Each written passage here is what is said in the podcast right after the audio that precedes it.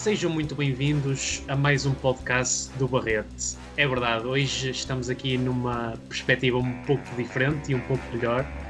Estamos aqui com os meus queridos camaradas, que eu cumprimento desde já. Diogo, está tudo bem? Tudo bem, muito obrigado. Já estás aí com uma. Finalmente em câmara, pá. É verdade, Estão pá, a ver, pá, que demorou, mas foi. Eu estou-vos a ver aí e vocês aqui, amigo. Atenção, eu comecei pelo Diogo porque nós temos um trato que é começar pela ordem alfabética, por isso é que Sempre importante. sempre importante. Por isso, Bernardo, como é que Toda gente estás? sabe que o D vem primeiro que o B, não é? Exatamente. Impecável, impecável. Está, Prontinho estão do- entusiasmados? Do, Connery? Não. Não. Ah pá, não, pois é, é não, verdade, estamos pessoal. aqui reunidos por um mau motivo, não é? É verdade. Este, este episódio é especial por um motivo, mas eh, não é porque estamos aqui para falar de Sean Connery e que nos deixou há, há bastante pouco, eh, há, portanto, há pouco tempo. E, eh, e pronto, e, e por isso hoje vamos ter análise a dois filmes. Eh, vamos começar pelo From Russia with Love, um filme de 1963, realizado por Terence Young. Uh, o plot, uh, portanto, temos o 007 em ação, em cuja sua, portanto, a sua missão principal é, portanto, lutar contra uma organização secreta uh, chamada Spectre. E, mas, uh, portanto, inicialmente Bond é atraído por uma, um dispositivo descodificador e, portanto, ao mesmo tempo os russos, uh, os, os seus adversários neste filme eh, tentam usar uma, uma rapariga encantadora, Tatiana. Todos concordamos que é bastante encantadora, Roma Nova. é verdade, para, para o seduzir. E, portanto, Bond o que é que faz? Parte para Istambul e, portanto, nessa busca pela máquina, pelo dispositivo, ele tenta escapar de uma série de encontros mortais com o inimigo. E, e é isto que espoleta, portanto, o drama do filme. Posto isto, acho que posso passar aqui a palavra ao, ao nosso amigo Bernardo, que é o mestre em começar Ai, é o mestre. uh, as reflexões e a receber as assistências. Então, Bernardo, que é que tens a dizer Olha, sobre este Russia with Love? É um filme muito interessante. É um filme que marca aqui alguns pontos que hum, vão, al- eh, demonstra algumas bases daquilo que hum, iriam a ser os bondes futuros. Eh, e por instantes, hum, aquela mala que o Q lhe dá, o início dos gadgets. Hum, aqui a questão também das, das cenas de ação cada vez mais a entrar e aquele terceiro ato, que é o, o ato que eu provavelmente menos gosto no filme. Nós temos que dar as notas já, já no início, portanto, eu adianto já a minha, que é 3 estrelas em 4. Isto vai ser uma conversa Muito bem. com spoilers já desde o início, não é habitual, mas como estamos a fazer análise de dois filmes num só podcast, vamos avançar com as notas primeiro. 3 em 4, acho que é um filme super interessante. Acho que é um filme que entretém do início ao fim, tem um aspecto que não é muito vulgar nos filmes do Bond, pelo menos até ao, Daniel Craig, que é o suspense. Acho que o suspense se foi perdendo um pouco ao longo dos anos do- na saga. E este From Russia with Love, o segundo capítulo, depois do Dr. No, eh, dá-nos esse crescendo de suspense que no futuro vai faltando à saga. Aqui o Daniel Craig com o Casino Royale, com o Skyfall, um bocadinho mais de sentido épico e, e com mais, um bocadinho mais de ênfase no suspense retoma essas raízes, mas aqui o filme entretém do início ao fim. Não diverte tanto quanto acho que podia, mas transporta-nos por vários locais lindíssimos, as localizações exóticas que, que, marcam a, a saga, não é?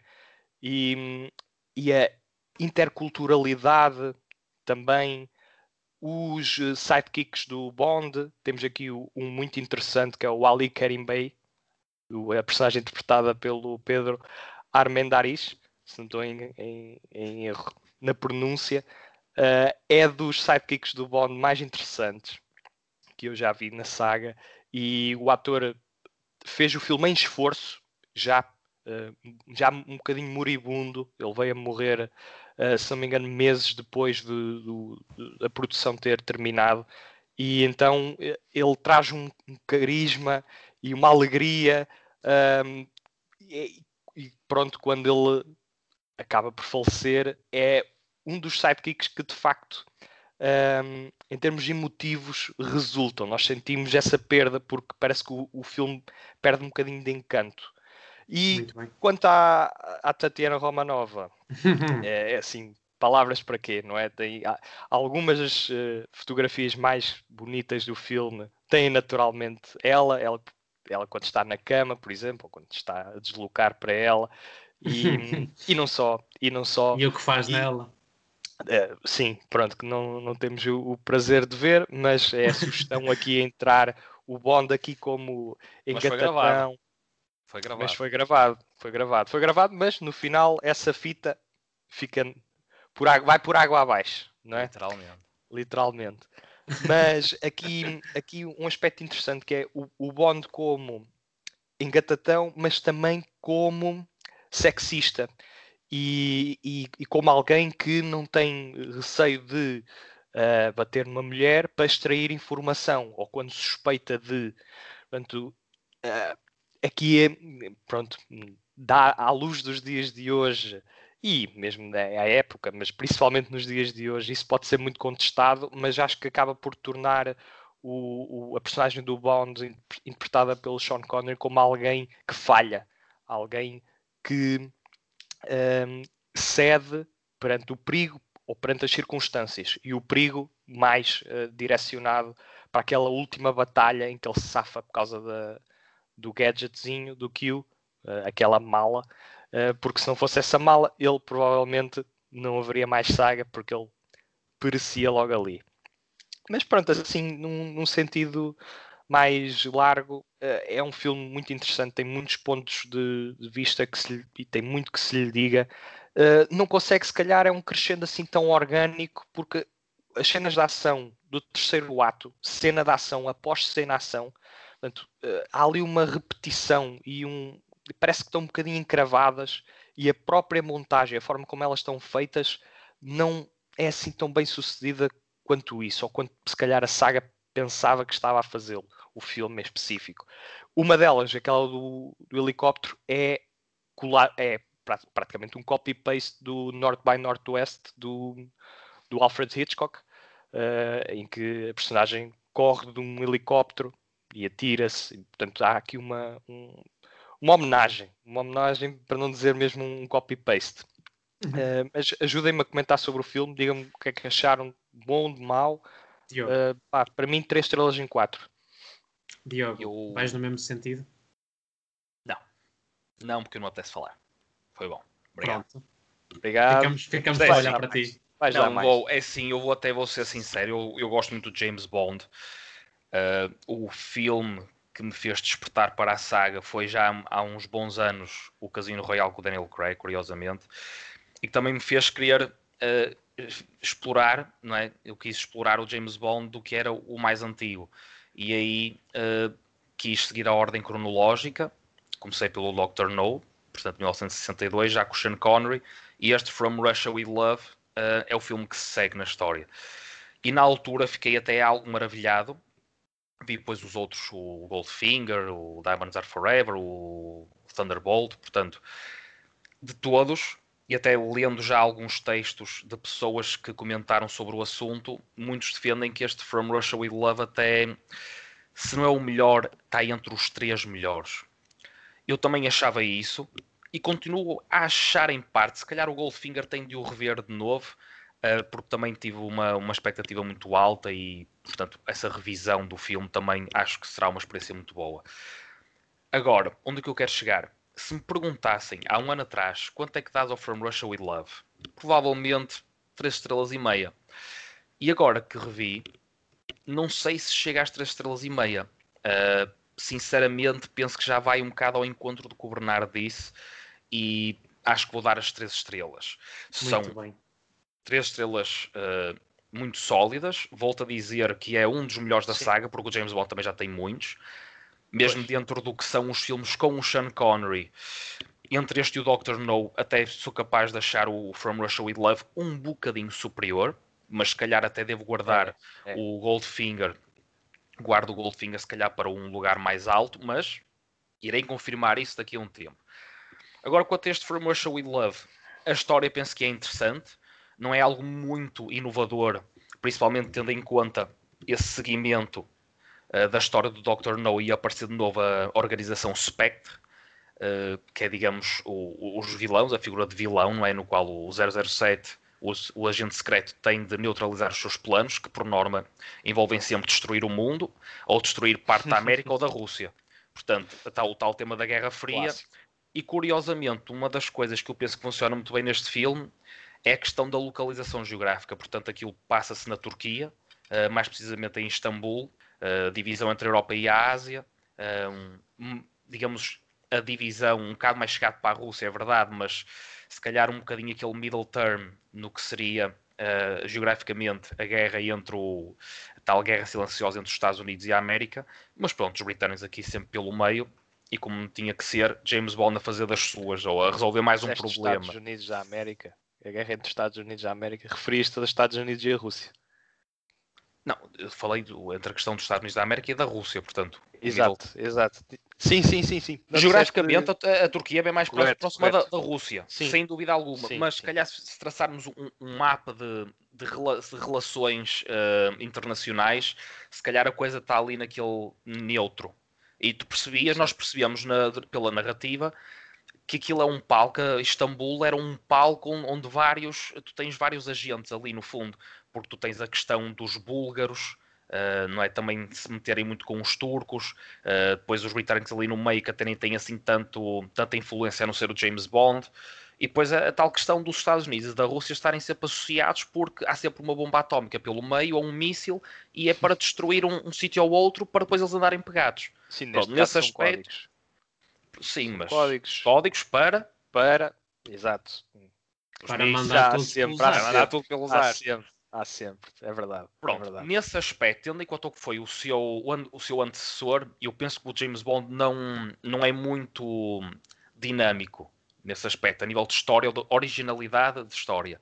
Agora, noutros aspectos, eu acho que cumpre e cumpre ainda melhor do que na sua primeira aventura estes aspectos do luxo, os aspectos das mulheres bonitas, uh, dos bons carros, do, das invenções, como tu falaste, Bernardo. Uh, isso tudo é que vai também fazer crescer a própria personagem do James Bond do que é o seu futuro. E isso, a meu ver, é, um, é algo que não podemos ignorar. E a nível narrativo, e tu tocaste num ponto importante, a fotografia deste filme eu acho que está particularmente interessante.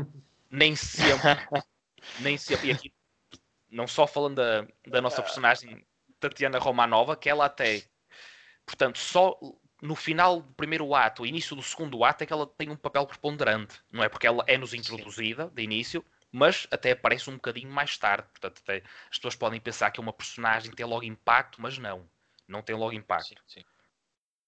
Portanto, eh, de uma forma assim mais resumida, estas três estrelas para mim funcionam bem porque é um filme, a meu ver, essencial no James Bond, mas tem as suas falhas. Portanto, mesmo do que eu tinha ideia comparativamente há uns anos atrás, é um filme que agora, quando o vejo, há certos pormenores que são um bocadinho já. Uh, não é antiquados, porque quer dizer, nós temos. Também não podemos ser injustos e, e temos de analisar o filme também com a altura. É um facto. Claro. Mas claro. mesmo assim.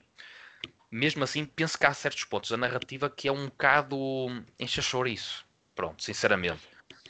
Do que é o verdadeiro Sim. desenvolver da história. No que é a própria interação entre os personagens. Entendem? Porque o Sean Connery interpreta muito bem o papel do agente secreto, mas é um papel que ele cumprindo certas normas, certas falas, certas piadas, há muito aquele humor britânico aí sim uhum. mais simplório. Tirando isso, não sai muito daquilo. Portanto, tu se calhar hoje em dia tens um James Bond que toca noutro tipo de, de campos, uh, até mesmo a ver com a própria história uh, familiar do, do agente secreto, que é algo que até há uhum. bem pouco tempo não era explorado. Na altura não era, e portanto se calhar até faltavam esses gaps e hoje em dia tu tens Sim. isso e penso que contribui de uma forma positiva para o filme. Agora, as aventuras em si, o que é o mistério, por exemplo, a questão do, do mistério. Os mistérios em si são muito banais no, no, decorrer deste From Russia with Love. Eu pelo menos achei isso. Não sei o que é que vocês pensam, mas no momento do tal suposto plot twist, chamemos assim, parecem bastante simplórios. Não retira o mérito a outras coisas, mas quanto a isso, que a meu ver até é algo importante, falta ali alguma coisa. Não, porque tu sabes a informação que o Bond não sabe. Tu estás sempre um passo à frente do protagonista. Portanto, tens uma visão tipo God's Eye. Tens uma visão de toda a história. Uh, quer do, porque tu começas com. Tens para aí cerca de 15, 20 minutos de uh, contextualização. contextualização. Exatamente, em que o Bond nem aparece. Correto, e, mas mesmo e assim. essa contextualização Bernardo... é importante. E depois progride para a história e tu estás a acompanhar o lado preto e o lado branco, digamos assim. E quando colide, dá um cinzento interessante, como por exemplo a cena da ação no comboio entre o, o Robert Shaw, o ator, o, o Donald Red Grant uh, e, o, e o Sean Connery, que é uma das, uma cenas, uma das cenas da ação provavelmente melhores da saga.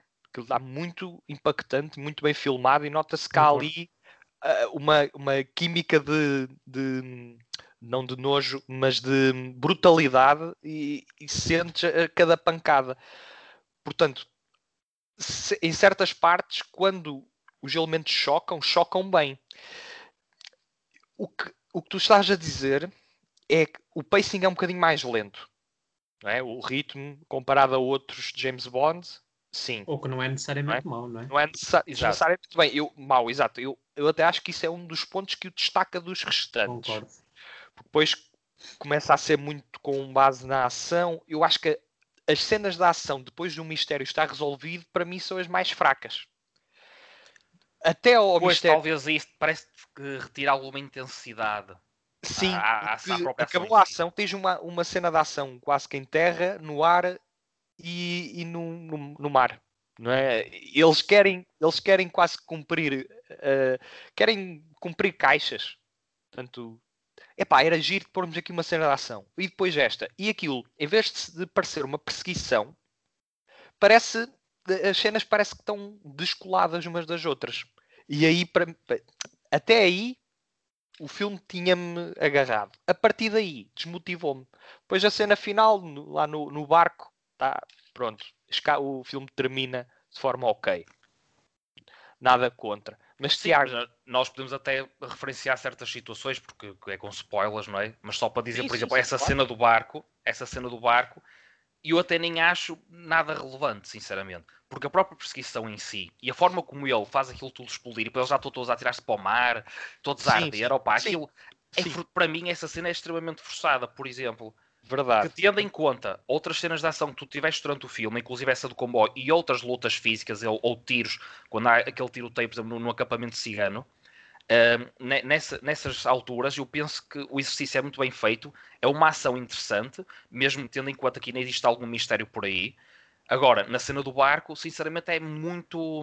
Epá, é muito forçada, é, os, os atores, a, a forma como caem a água e tudo, parece um bocado patético.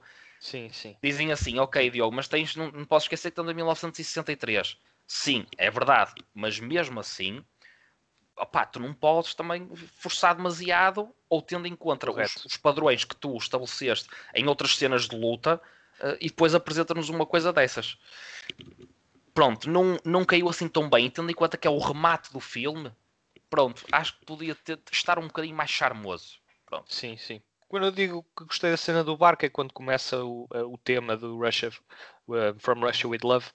Sim. Quando estão mesmo na despedida, está interessante. Aliás, o, é o, início e o, é o fim, fim, fim, canta, se não me engano, sim. não é? É o Frank Acho Sinatra. que sim.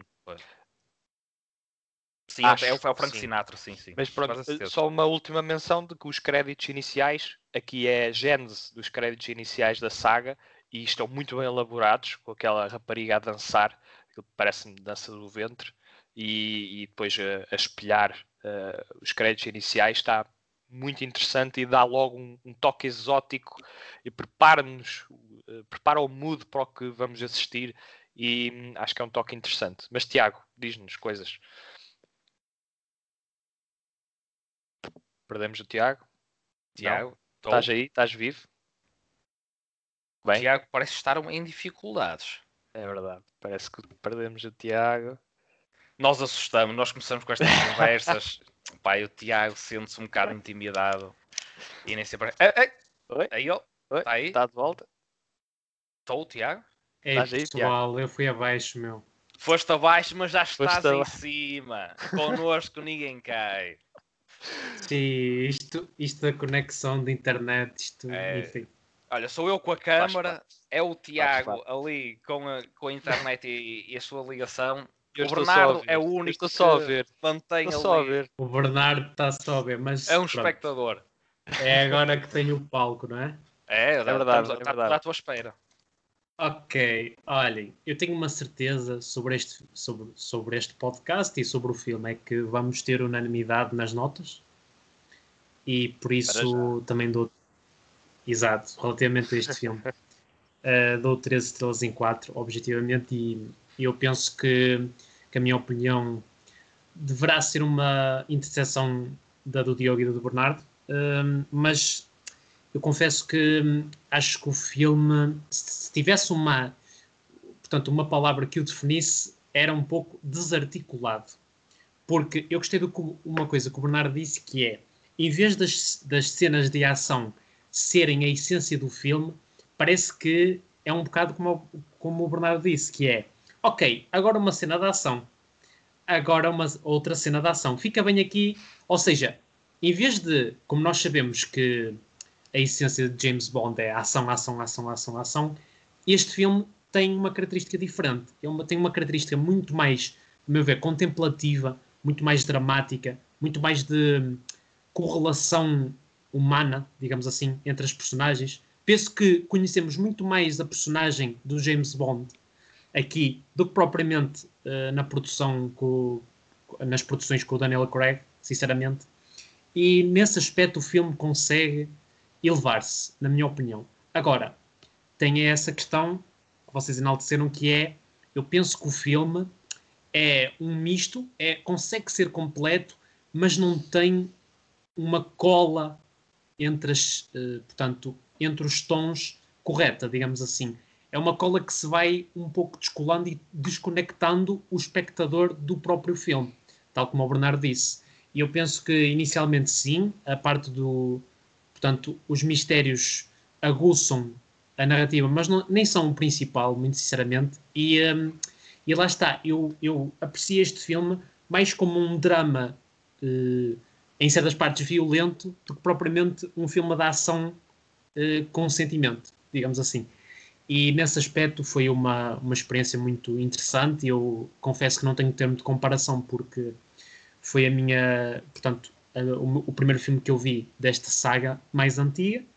E de facto temos aqui um papel do Sean Connery muito consistente, na minha opinião. Mais uma vez, uh, usando a expressão, penso que é um papel que lhe assenta bastante bem. Como e, uma luva. Uh, como uma luva, exatamente. E uh, lá está, este filme, aliada à tal fotografia que vocês enalteceram e e confesso que o, o, tom calmo não me estranhou. Sinceramente, não, não foi algo que eu, que eu estivesse a pedir ao filme um tom mais, um ritmo mais acelerado. Penso que funciona bastante bem. Agora, penso que para dar aquele desconto da estrela para, para ser um filme de, digno de quatro estrelas, penso que, e mesmo fazendo já o desconto com a, com a questão do, do tempo, uh, penso que é um filme que não consegue acertar na sua articulação narrativa. E eu penso que por vezes o filme está a pedir uma coisa e o filme dá, dá outra. Um bocado como a questão do sal e do açúcar. Uh, mas, mas em maneira geral é uma, uma experiência muito positiva e temos aqui um filme cujo o motivo narrativo não é nada forçado, na minha opinião. Penso que até é simples demais e por isso uh, não é uh, não é aquela questão de vamos acrescentar aqui coisas para isto parecer ainda mais interessante, não. Uh, consegue ser bastante frio na, na, maneira como, portanto, transporta a narrativa para um ponto mais interessante, inicialmente. E eu penso que aquela questão que o Diogo frisou de haver algumas cenas para se calhar para encher chouriços, digamos assim. Eu, eu, eu percebo o que, o, o que quiseste dizer e, e, isso vai um bocado encontrar a desarticulação do filme como um todo, sinceramente. E lá está. temos aqui uma produção que eu sinceramente acho que é um convite para explorar mais esta saga com o Sean Connery, sem dúvida. Sim, é uma sólida recomendação, não é? Porque quem está à eh, procura é. de uma aventura com espionagem, com ação, não sai maravilhado, mas é passa um, é um tempo muito bem passado. Sim, imagina, é. não é um filme como tu gostas muito de enaltecer, não é um filme que fique na tua memória para sempre, digamos assim, não é memorável. Mas é um filme. Uma outra que... cena, talvez. Sim, uma outra Sim. cena. Uma outra so cena. Sobretudo com a Tatiana, né? Uh, pronto, pronto, não, não consigo desmentir, né? Não consigo desmentir. Mas as lutas, as lutas, sobretudo, sobretudo a que enalteceste no comboio foi Sim, e é interessante vermos que o Bond é um, é um, um herói eh, falível e eu acho que isso é importante para nos uh, aproximar-nos dele, porque ele tem aspectos que são tão de outro mundo, uma confiança fora do normal, um galã automático, que é a escrita do Richard Maybaum. Maybaum? Adoro este, este nome, este, é incrível. Um, é um bom nickname. Uh, confere-lhe um, um, uma persona uh, muito magnética, uh, quer para amigos como para as raparigas, mas depois é também uma pessoa que tem as suas falhas, comete os seus erros, mas tem a astúcia de os conseguir ultrapassar com os defeitos, como por exemplo os defeitos dos outros, como por exemplo a ganância do, do, do Donald Grant, que é o, o, vilão dos muitos vilões que este filme apresenta, é, é, é talvez o vilão lhe faz mais frente. Portanto, sim, é, é porque é um até filme interessante. A forma como esse vilão, ou o caminho todo que ele faz até realmente atacar, é, falo de uma forma até bastante interessante. Subtil, ver, muito subtil. Nesse aspecto, a nível de desenrolar, de mistério, para saber quando é que o Grant, digamos, iria confrontar realmente o Bond com o seu verdadeiro objetivo, uh, a forma, ou todas as fases uh, os, os, stages porque ele passou até isso acontecer, portanto, até a cena do comboio, a meu ver é muito interessante, porque muitas vezes nos filmes do Bond e até noutros filmes de, de ação ou assim, do, tudo o que envolve o bom e o mau, ou por exemplo, coisas tipo Missão Impossível e tudo, a parte do vilão ataca sempre mais cedo, digamos assim, por norma. E portanto, aqui, neste From Russia with Love, nesse aspecto, sendo este o vilão principal ou quem teria mais importância na narrativa, acho que o faz de uma forma muito inteligente. E nesse aspecto o filme torna-se mais interessante e segura mais o espectador para o ver até é esse confronto. Que no fundo é a coisa que eu critico. Tens um confronto depois muito bom nessa tal cena do comboio, onde é, é muito bem gravado, também pela questão do, do espaço e tudo. E dos ângulos, e dos movimentos. Exatamente. Mas depois, o filme que é, ou o que acontece daí para a frente é que penso que desilude um bocadinho ou não é tão ambicioso. Sabes, é questão de com, teres com muitos vilões. É o problema de teres demasiados vilões, porque tu queres, tu, tu queres, em termos de escrita, isto está tão ambicioso que pode até soar um pouco desorganizado. A, a, a tal é questão é de, de envolveres russos, de envolver os britânicos, de envolver as, uh, os nativos, ainda envolves outras, outros povos, outros povos, digamos assim, os, a, a, parte dos ciganos, que parece um Sim. pouco inconsequente, mas não é. É até é interessante no ponto de vista de veres a saga de James Bond a explorar outras culturas, outras formas de estar, e eu enalteço isso no filme e acho que é um ponto a favor nestes é. filmes de espionagem internacional que envolvem muitos países e, e, muitas culturas, esta interseção, estes choques culturais são interessantes, mas depois quando tens de fechar as pontas soltas de todos os vilões, pode soar um bocadinho desconectado, um bocadinho certas coisas um bocadinho. O que estava a dizer. E é engraçado dizer isso, sabes porquê? E antes de partirmos já para, para o nosso segundo filme, é uma situação curiosa em que complexo pode soar confuso, não é verdade? E fazer essa distinção às vezes é um bocado difícil. Mas, mas pronto, e um, não sei se vocês querem acrescentar alguma coisa, senão penso que não, está. Diz, diz, Diogo, diz. Não, só mesmo para dizer que este foi uma das nossas escolhas que nós quisemos abordar, uh, portanto, quanto à, à, ao que foi a carreira do Sean Connery né, e toda a importância que teve na sétima arte. Achamos que este filme, se calhar, podia ser um bom desafio, quer seja para o bom e para o mau, não é? Agora, realçando aquilo que é o papel do ator em si, é, é, um, é a pessoa perfeita, a meu ver, pelo menos nesta Solid. altura, nesta fase do James Bond. Para mim, sinceramente, como fã de James Bond, é, foi dos melhores atores, como há outros que também desempenharam bem o papel nesse aspecto. Quem o sucede, o Roger Moore, que chegou a fazer ainda alguns, penso que é um, um James Bond muito interessante, mas que não teve tanta sorte nos projetos que embarcou. Portanto, aí já é, é algo que não tem nada a ver com, não tem tanto a ver com o ator, mas acabou por ser mais penalizado por isso. O Sean Connery não. Penso que o, o, os filmes são, sendo também adaptações dos livros do Ian Fleming mais diretas, correram muito bem, Sim. a maioria deles. Uh, portanto, este aqui, este From Russia With Love, tem que ser um filme que as pessoas que gostam de Sean Connery têm de ver pelo menos uma vez, sem dúvida. Excelente. E pronto, pessoal, parece que vamos ter que passar aqui para outra secção, não é? Também vai ser é. muito interessante. Sean Mas Connery antes, mais velhinho. Mais velhinho, é verdade. Mas antes há, há que fazer o, o apelo de sempre, que é, uh, portanto, relembrar que nós estamos em todo o lado, pessoal, é verdade desde Anchor, iTunes, YouTube, Spotify, Google Podcasts, em todo o lado, pessoal. Em todo o lado que é possível, o Barreto está lá. E também enaltecer e apelar que, é verdade, enfiar o Barreto. Podem, daqui em breve, vamos ter Barretes uh, com o slogan. Vamos ver. Vamos Era lá, bom, não é? Era não engraçado. Não há dinheiro, pá. Olha, por falar nisso, e aliás, antes disso, devo dizer que. Podem nos ajudar podem nos ajudar, é verdade. E uh, se quiserem contribuir simbolicamente com um euro ou até com 13 euros e tornar-se Patreon do Barrete, podem fazê-lo e agradeço desde já a todos os Patreons do Barrete. E como é que podem fazer? Através de www.patreon.com barra o Barrete e esta ajuda é absolutamente preciosa para o nosso projeto. Muito obrigado façam a magia acontecer, que nós agradecemos profundamente. É para o Tiago comprar uma neta em condições, pá. É pá, é verdade.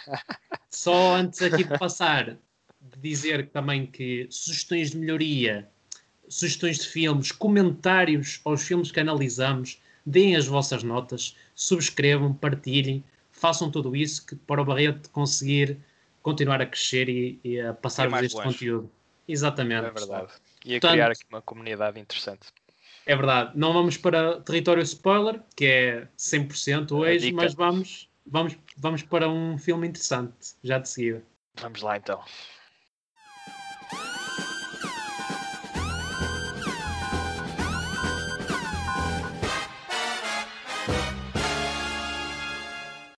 Bem, estamos de regresso para mais um novo filme, é verdade. E, um, e o que é que trazemos? Trazemos O Nome da Rosa, é verdade um filme de 1986 que vocês devem conhecer, realizado por John Giacomo e baseado na obra homónima de Umberto Eco. E também tem, obviamente, eh, como protagonista Sean Connery. E o plot, eh, portanto, inicial, basicamente, um monge franciscano investiga uma série de assassinatos num remoto mosteiro italiano estes acontecimentos provocam uma guerra ideológica entre os franciscanos e os dominicanos, enquanto que este monge principal vai lentamente solucionando estes misteriosos assassinatos. Uh, posto isto, e variando aqui um pouco de flanco, Diogo, vamos começar por ti. O que é que tens a dizer sobre este, o nome da rosa? Qual é que é o nome da rosa? Pois, não vi rosa nenhuma. Não? Por acaso Nada. aparecem rosas? Acho que não aparecem. Não. Uh, Mas isso é uma pergunta aparece. interessante. A rosa provavelmente é uma analogia a uma menina que no fim se revela ficar muito triste. Fica olha muito triste não, olha, porque olha... o seu amado uh, não é, digamos, o aprendiz do grande mestre, mestre, papel interpretado pelo Sean Connery, padre franciscano, leva-o no não é seu é padre destino. Ou é monge? Epá, é, ok, é monge. É, provavelmente. Eu acho que é sim, é podemos considerar monge. Eh, sim. Na altura, pá, na altura, e acho que a faixa de Depois havia a questão dos frades e tudo, portanto, mas sim, sim, sim. por estarem fechados numa abadia, mais, mais naquele caso, não é? Uh, portanto, podemos considerar monge, sim, sim. Vamos, mesmo okay. que o Tiago, como já disse a expressão, vamos, vamos interpretar assim. Vamos lá, vamos falar de coisas sérias agora. É agora. Mas olha que, olha que ah, eu acho que a Rosa representa outra coisa. Mas vamos deixar isso mais para a frente. Vamos, vamos analisar, vamos ouvir o que os três temos para dizer e se calhar depois discutimos. Agora, quanto ao filme, acho que é um filme muito interessante, é um filme diferente uh, para a altura, ou mais até interpretando aqui uh, a carreira do Sean Connery, é um papel um bocado especial, a meu ver. Uh, pois interpretam muito bem de uma pessoa sábia, de uma pessoa que com, com calma, uma pessoa que sabe interpretar os outros, uh, ações que acontecem, onde uh, a personagem do Sean Connery é um, é um equilibrador uh, e é um homem que se guia pela razão. E essa razão, aliada à fé, é algo muito importante. Portanto, nesse aspecto, o nome da Rosa tem-nos dar um, dá-nos aqui uma abordagem da questão da fé uh, de uma forma não só histórica, porque isto passa-se no século XIV, portanto 1300 e tal, mais ou menos meados do século XIV, e, e, nesse aspecto eu acho muito interessante, mesmo pelos temas que abordamos no Barreto, a filosofia em parte estar, em parte não, diretamente estar associada uh, à fé e a, e a, todo o filme em si, pois esta questão da filosofia aponta um nome, Aristóteles, que escreveu um, um livro uh, sobre, sobre a comédia, sobre o riso, digamos assim, e neste filme esse livro é, é visto como algo demoníaco, um pecado. E é esta busca constante, livro escrito em grego, é esta busca constante que vai levar a, a todos estes mistérios que ocorrem durante a narrativa e fala mais precisamente das questões dos homicídios uh, e das mortes que acontecem sem uma pessoa perceber porquê ou digamos aquela comunidade uh, não consegue perceber porque é que certos indivíduos acabam por morrer em situações muito estranhas.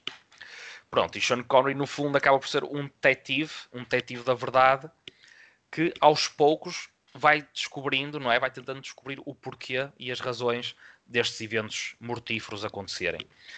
Esse desenrolar, a meu ver, é muito bom, apesar de que quando uh, chegamos à conclusão final, não é revelada uma grande complexidade, a meu ver, não é revelada uma grande complexidade quanto ao mistério em si. Agora, e fazendo aqui um bocado a comparação para o filme que falamos anteriormente, em nome da Rosa, eu penso que esse mistério, ou a forma como uh, o realizador e o argumentista uh, gerem esse suspense, é de uma forma mais interessante e até um bocado mais rica. Portanto, aqui, adicionando também essa tal questão, até mesmo da fotografia e da própria realização do filme, que está muito, muito interessante.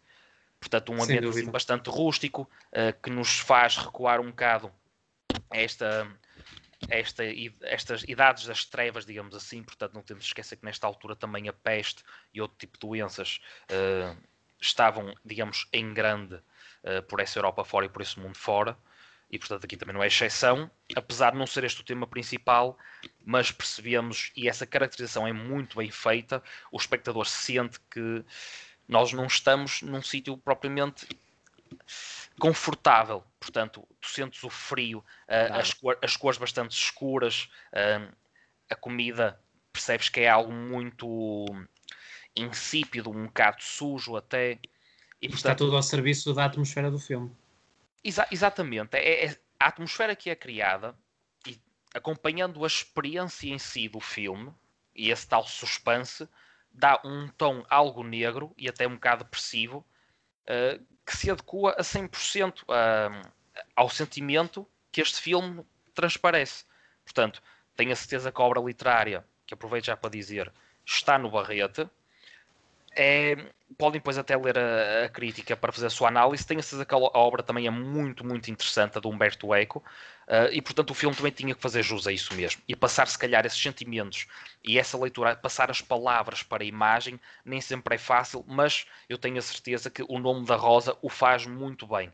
Não é dos melhores filmes de todos os tempos, mas cumpre e cumpre muito bem com a sua missão. Nota final: Sean Connery. Um papel também exuberante, porque não precisa de estar tanto tempo em foco, mas as suas intervenções são intervenções sólidas e são intervenções que acrescentam sempre algo. E isso, a meu ver, é algo muito importante para um bom ator. Mas, ó Diogo, nota final, mas não deste a tua nota. Pois, nota, não, não eu queria dizer a nota de rodapé. Mas ele não, nem no início nem no fim. Mas eu não, não dissesse, ele não quer dar, ele não quer dar. Dizia nota nenhuma. Ele não quer dar, ele quer a nota de 500. É um filme que transcende as notas, não é? Não, também não.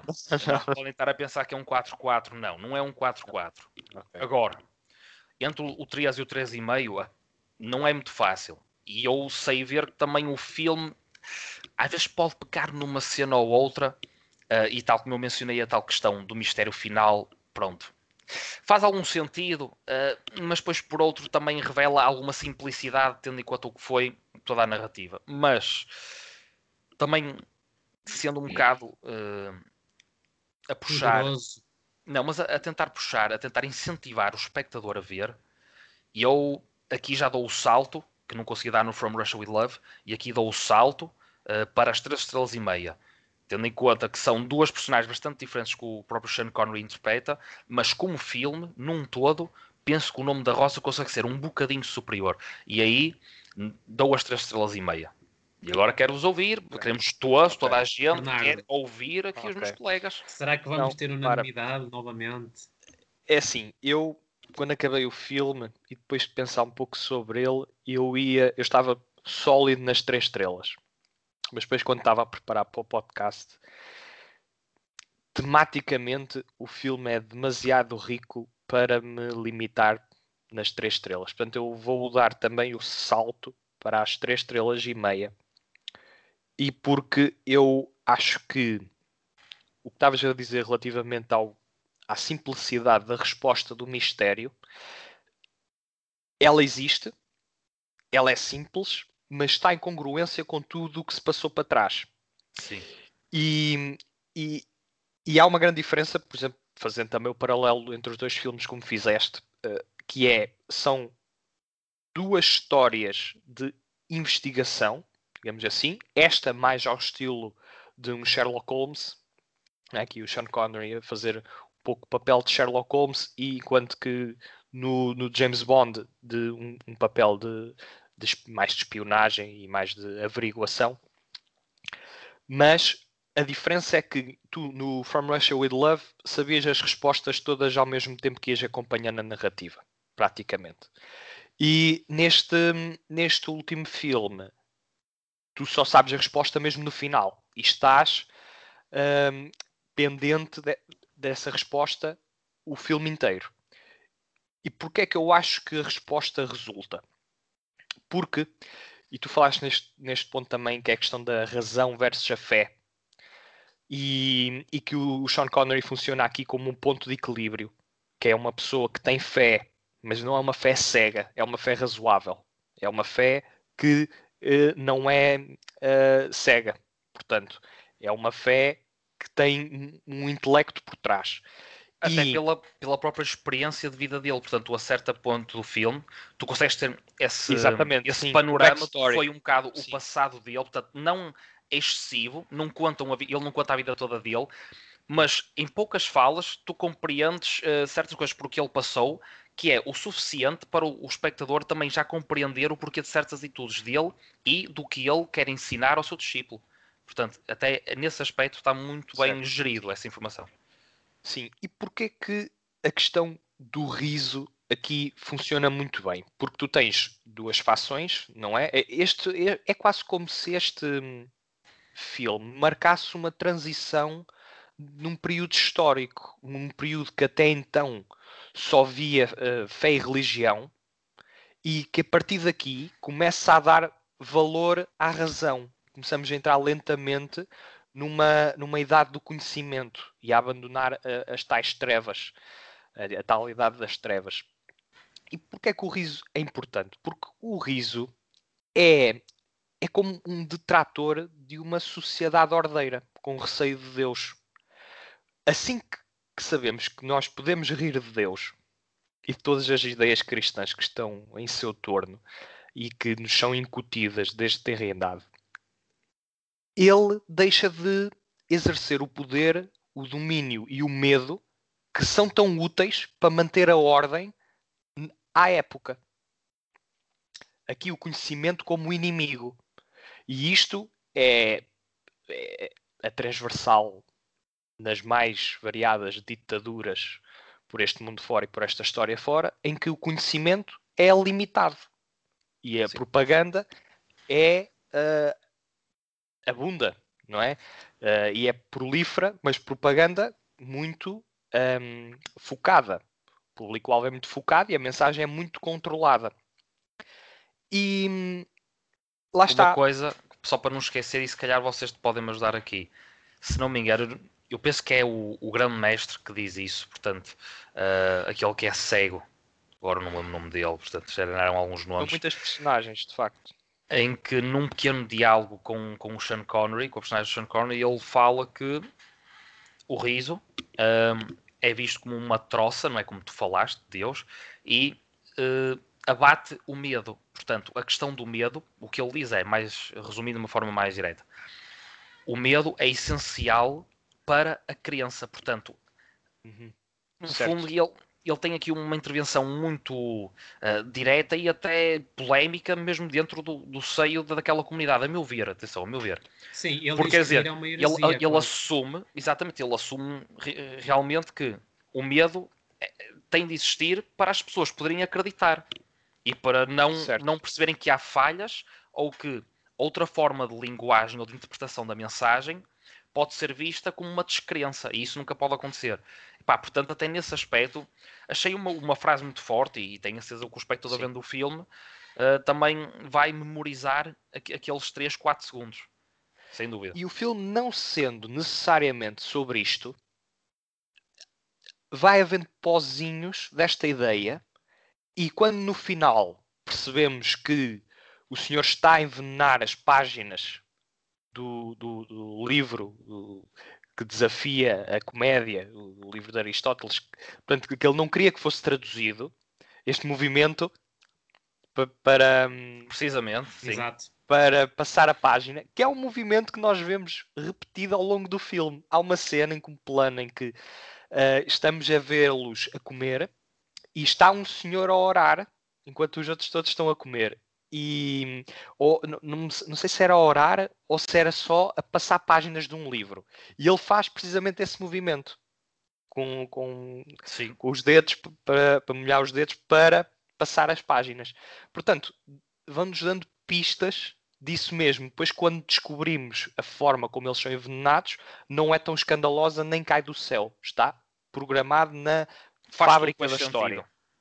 Sim, Faz faz, tudo tudo depois depois sentido. em retrospectiva.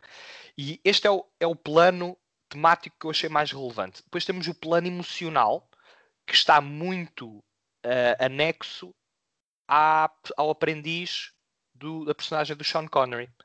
E depois que, que desafia aquela questão do, do amor carnal versus o amor espiritual, ou o amor a Deus, e todos esses desafios que, que um jovem monge, não sei se podemos considerá-lo já monge ou aprendiz para monge, uh, todos esses desafios terrestres que essas pessoas têm que ultrapassar para, no fim, uh, escolher deliberadamente, não através do medo. E ressalvo esta parte, não através do medo. Escolher deliberadamente seguir um caminho uh, cristão, um caminho sagrado. Um amor, porque Um amor, existe um essa verdadeiro amor. Comparação em, em grande parte do filme. A par- a partir do momento em que ele tem a relação com ela, é sempre depois debatida a questão do que é, o- visto que é ele que narra a história no fundo, não é? Certo. É ele que conta esta história toda, o aprendiz, já quando é mais velho, e tu tens a questão do que é o amor eh, eh, terreno, é? o amor terrestre, o único, que foi o único amor da vida dele que ele teve, e depois um amor que ainda tem que ser superior, e o próprio mestre Sean Connery fala-lhe disso, não é? Que é a questão da escolha, e tens de escolher o amor de Deus, porque o amor de Deus é sempre algo superior ao amor por outra qualquer criatura aqui no planeta. E, Mas portanto, qual é a grande esse diferença? debate, esse debate é angustiante, a meu ver, até. É verdade. E ele no fim diz que aquela rapariga ainda lhe vem à memória, se não todos os dias, praticamente seus todos os sim. dias. Portanto, isso é Verdade. muito Sim. agridoce. Mas é, é, o, é a questão da escolha. Isto é um filme sobre escolha. É sobre a negação de uma imposição e, e- e- de um de um de um de um decalcar de uma mensagem e por escolha deliberada fazer-se esse caminho para o coração de Deus ou, ou como eles assim o interpretarem Sim. então esse choque esse choque entre a emoção e o tema, acho que estão muito bem conseguidos neste filme. Depois ainda tens o aspecto da investigação a complementar. Então, tudo isto montado numa caracterização impecável à época, que transmite um, um, uma atmosfera uh, muito desconfortável, como, como já tinhas dito, Diogo, muito uh, quase que, que aquele mosteiro, não é um mosteiro, aquilo é o quê? Sim, é uma abadia. É uma abadia. Um, está coberto de trevas uh, por si só. É um mundo próprio, só, é como é... se entrasses noutra. Mesmo a questão do que é a separação para a aldeia. Outra dimensão. É verdade. Sim. É, Tem essa dimensão mítica. E, e to, todos estes temas e estas histórias a passar-se dentro de um contexto tão próprio, o realizador acho que esteve um ano à procura do casting deste filme e porquê? Porque eles tinham que ter todos um look, um, um, uma, uma fisionomia visual. muito própria, Sim. um visual todo muito próprio, uh, porque à época as pessoas não eram propriamente lindas, porque não havia os cuidados que há hoje né? e, e não havia uh, o cuidado e a alimentação e a saúde que há hoje, portanto, as pessoas uh, por muito, muitas próteses que pusessem colocar, uhum. não podiam ser particularmente bonitas à Olha, época. E isso é uma coisa muito gira que estás a dizer, porque hoje em dia, se tu reparares, as, as séries, quando retratam tipo os vikings e essa, essa malta de idade média, se tu reparares, as meninas, muitas das vezes, olha, têm as unhas arranjadas, o cabelo 5 estrelas. Não, não digo que tenham base, mas pronto, anda ali a roçar ah, um bocado. De certo no, não estão muitas ali... vezes têm. Muitas pois, vezes tem, pois. mas pronto, é, é uma pintura já pronto, é quase despercebida, só mesmo para não se notar, se calhar, estes pormenores no que toca à iluminação e à gravação. Pronto. Mas acaba por ser até irónico, não é o que estás a dizer, porque numa, numa produção de 86 há esse cuidado e tu com, com as tecnologias que tens hoje, em 2018 ou 2000, já, já recuando uns, uns aninhos, mas a, pegando nas séries de agora, quando se faz um filme retratado a essa época, as pessoas não têm nada a ver porque é a imagem já sabe que a imagem vende, não é? Mas sim, sim. Até nesse aspecto, da Rosa consegue essa pureza. Sim, a credibilidade não é o fator mais uh, uh, preponderante atualmente. Atualmente há coisas que se sobrepõem. Mas, Tiago, força. Ora bem, pessoal, eu confesso que eu estava aqui num struggle entre as 13 estrelas e as 3 e meia, mas como eu venho de espírito aberto e, e até gosto de estejam unânimes. Não é só por isso, obviamente, mas acho que de facto o, o filme merece as três estrelas e meia e um, este struggle foi resolvido um pouco com aquilo que vocês disseram. De facto, penso que este filme, além de ser tudo aquilo que vocês disseram, é também um filme, e já vou remeter um bocado para a parte da Rosa, uh, um filme que é uma busca pelo conhecimento. Portanto, a busca pelo conhecimento na, na Idade Média passava uh, quase exclusivamente pela ordem cristã e especialmente pela Igreja Católica. E é muito interessante uh, a forma como o filme consegue demonstrar isso, ao ponto de da instituição decidir quais é que eram as obras que os monges teriam acesso, ocultando aquelas que pudessem contrariar precisamente a doutrina, a doutrina católica. Geralmente apenas alguns tradutores, ilustradores e pensadores tinham acesso, de facto, a essas obras chamadas proibidas, e é muito interessante ver como, portanto, a personagem principal, interpretada por Sean Connery, consegue analisar friamente e bastante racionalmente acontecimentos que eh, muitas vezes são uh, atribuídos irracionalmente a eventos sobrenaturais, digamos assim. E, e esse jogo é muito interessante e, e de facto uhum. consegue dar uma envolvência dramática e intelectual ao filme bastante acima da média uh, indo um pouco, um pouco de encontro ao tema do, do riso. De facto, o, o riso para os monges, é essa a ideia que passa,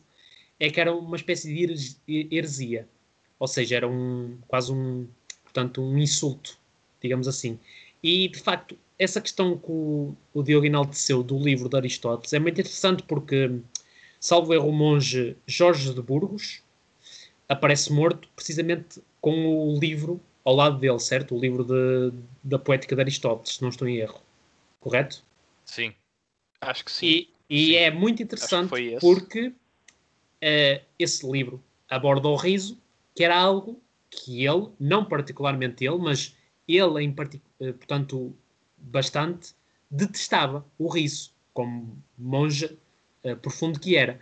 E essa correlação que o filme consegue fazer, até mesmo aquilo que tu enalteceste, Bernardo, sobre a questão da língua e da ponta do indicador, o facto de uh, aparecer a língua e a ponta do indicador uh, da mão esquerda estarem negras, certo? Nos, uh, portanto, nas Sim. mortes. Ou era à esquerda ou era à direita, agora. Sim.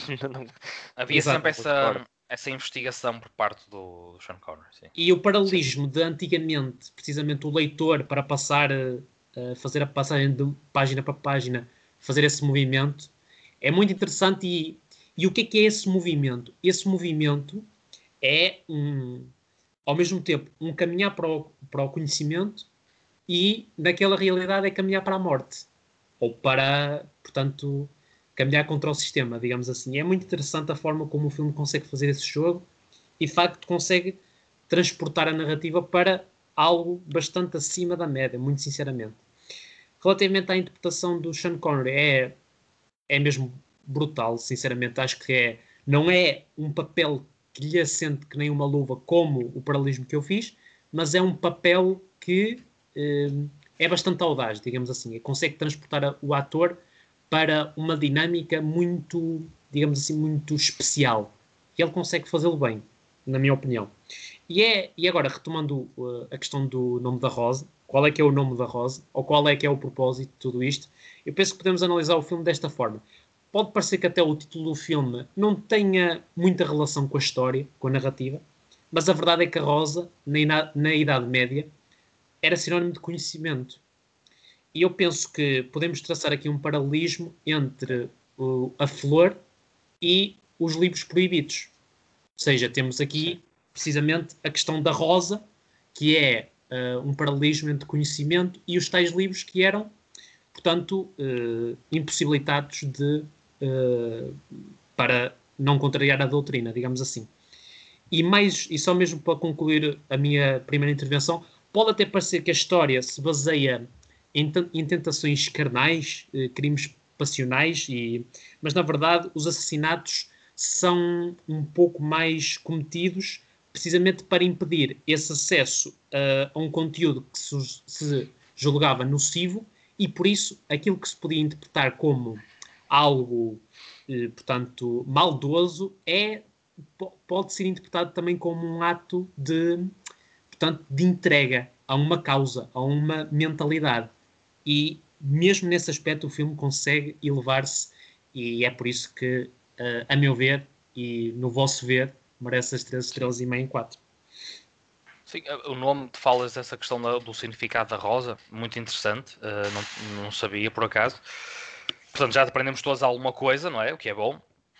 Faz sentido o que tu dizes, acredito também seja esse um de significado, mas porquê de eu não associar o, o nome da rosa tanto à questão do conhecimento mas sim à questão da, da rapariga, não é? À, à paixão do, no, do nosso aprendiz. Sim, atenção Porque, que, que isto é só uma ele... hipótese, né? há sim, múltiplos não, significados. Mas, faz, mas tenho a certeza que fará bastante sentido a tua teoria, Tiago, agora.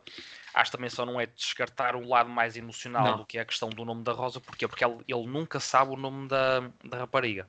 Exatamente. E ele no fim né, diz mesmo sim. isso, ele nunca soube o nome dela.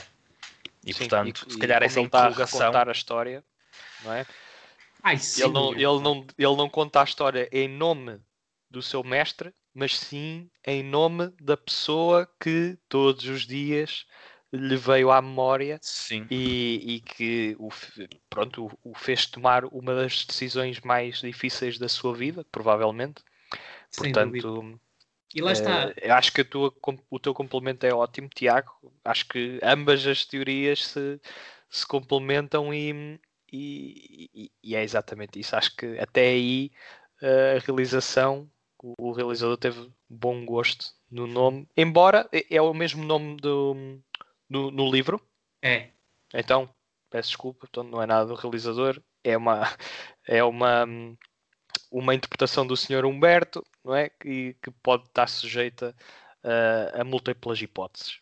Pronto, acho sim. que sim, está giro. Acho que uma está coisa giro. muito interessante é que este aprendiz, o, o Atso, é interpretado pelo Christian Slater, não é? Que agora se calhar o reconhecemos mais do, do Mr. Robot, portanto até nesse aspecto é muito engraçado fazer uma comparação de papéis, não é? Exatamente. Uh, agora, acho que está, até mesmo o próprio Bernice acho que está muito bem uh, esse papel, porque é essencial, não só como sendo um narrador, mas também porque a abordagem que ele tem a toda aquela vivência naquele, naquele, naquela abadia, ou naquele micromundo, chamemos assim, uh, a forma como ele viveu aquilo, tudo o que ele retirou, aí está. Uh, o filme dá-nos todas essas uh, camadas, não é? Portanto, a camada do que é o conhecimento, do que é o mistério, do que é o, o, amor, do que são as escolhas, do que é o estar a viver em situações precárias, a questão da fé. Portanto, o, o nome da Rosa consegue englobar muito mais coisas do que se calhar à primeira vista faz parecer que, que realmente acontece. Daí é? o struggle ser uma coisa que embeleza, embeleza o filme. O facto de Sim. o filme significar uma coisa uh, horas depois ou dias depois, significa que Sim. envelhece bem. É, é como se a experiência fossem duas experiências. A experiência que tens do filme e a experiência do amadurecimento do filme na tua cabeça. E quando isso é possível, de, de, portanto, de ascender, como foi no meu caso, um pouco também uhum. pela vossa boa intervenção, e como no caso do Bernardo, é, é muito mas, interessante isso. Um, mas sabes quem é que também envelheceu bem? O Sean Connery, que não era o papel que eu uh, lhe atribuiria automaticamente, mas que ele aqui surpreende e com uma maturidade de acting muito grande, consegue oferecer a mesma sagacidade de um papel que, que faz como James Bond, mas com uma, uma, uma, maturação muito rica. Portanto, ele aqui não é o galã. Muito mãos dadas com a narrativa, aqui... não é? Sim, sim, é, ele, ele tu não disseste que encaixava que nem uma luva, mas eu considero que é neste estágio da vida dele e com a experiência de atuação que ele teve até então, eu acho que tu, no início tinhas dito que, em princípio, as pessoas iriam conhecer este filme. E eu acho que este filme é um bocadinho uma pérola que está por descobrir a muita gente. Sim. Então, uh, eu acho que este filme não tem a notoriedade nem uh, a popularidade que merecia. Então, se for o Sean Connery o ponto de entrada para que mais pessoas vejam este filme, eu acho que é um, um ponto de entrada mais do que merecido. Olha, Bernardo, falaste muito bem, mas eu, eu só quero justificar porque é que diz isto, porque eu acho que muita gente conhece o nome da Rosa, mas não compreende o nome da Rosa. Ok. O que é engraçado. E esperemos que esta conversa tenha ajudado neste sentido. Exatamente. É? É, é? verdade. E mas não sei já se... faz tarde. Já se faz tarde, é verdade. Tem louça para lavar. É verdade. E, Vamos e então como vocês para sabem. Para as recomendações, não é? É verdade. E como estás com tanta vontade, Bernardo, vamos lá. Olha, chuta aí. Olha, ok. Uh, a minha recomendação desta semana é de um álbum de música que Ui. o próprio James Bond poderia uh, ouvir. Por acaso foi um bocadinho o, o mote que, que eu tentei arranjar para, para esta recomendação desta semana, que é o primeiro álbum de um guitarrista e compositor dinamarquês chamado Jacob Gurevich. Uhum. Chama-se Lovers in Paris e é de 2015. É um álbum delicioso que pronto, está muito inspirado em ideias e ritmos argentinos, cinema italiano negro, uh, passeios soalheiros por Madrid. É, é, tem muita guitarra espanhola.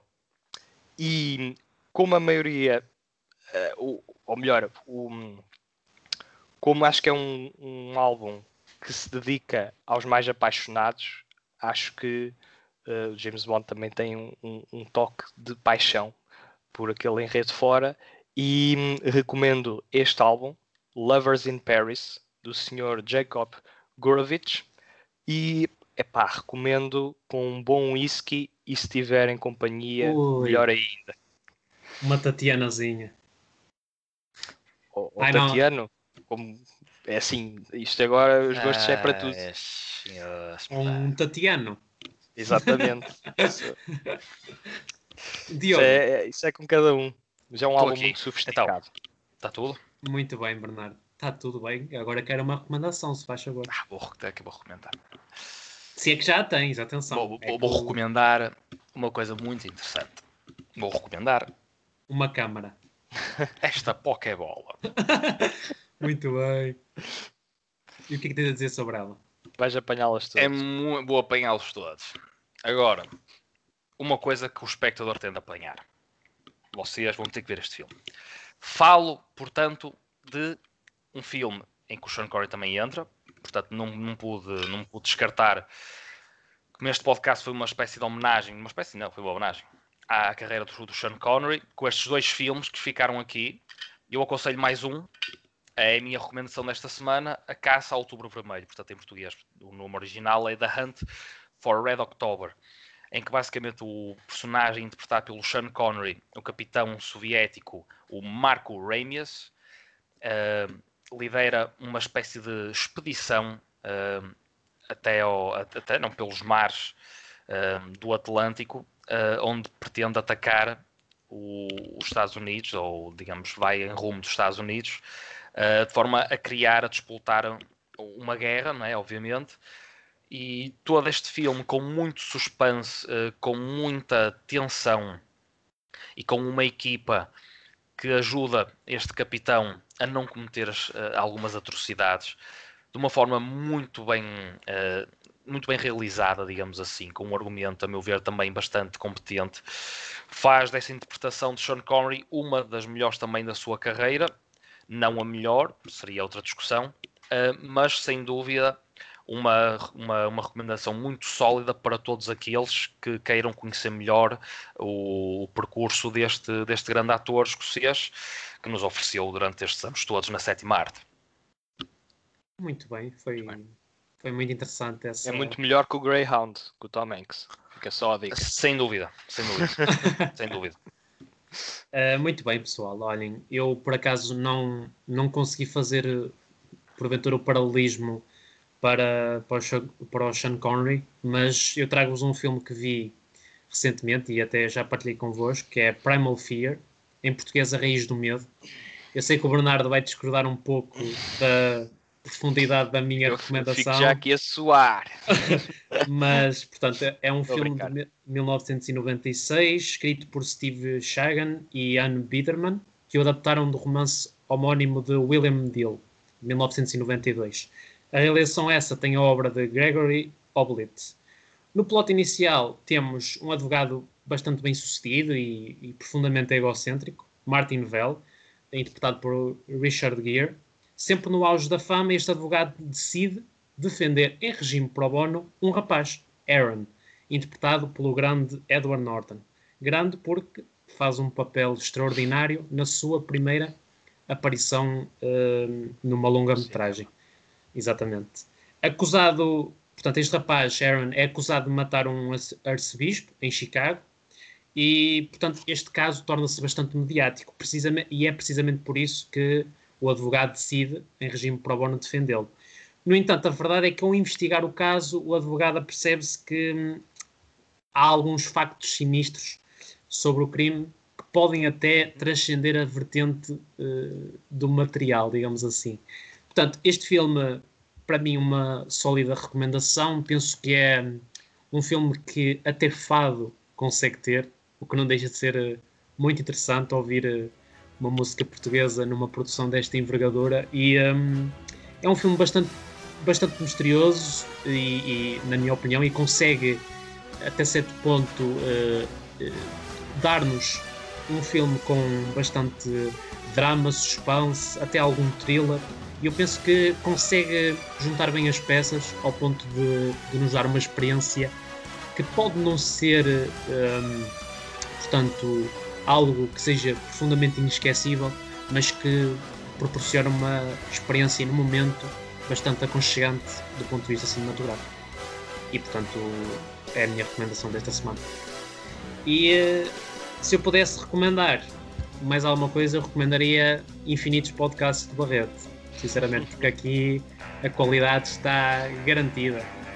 Mas, como o Bernardo diz, há louça para lavar, por isso temos que ir andando. Diogo, como é que é? Tens que. Não queres saber. Não, Não mas tens, saber como é que é. tens que hum, nos dar o teu toque. estrangeiro.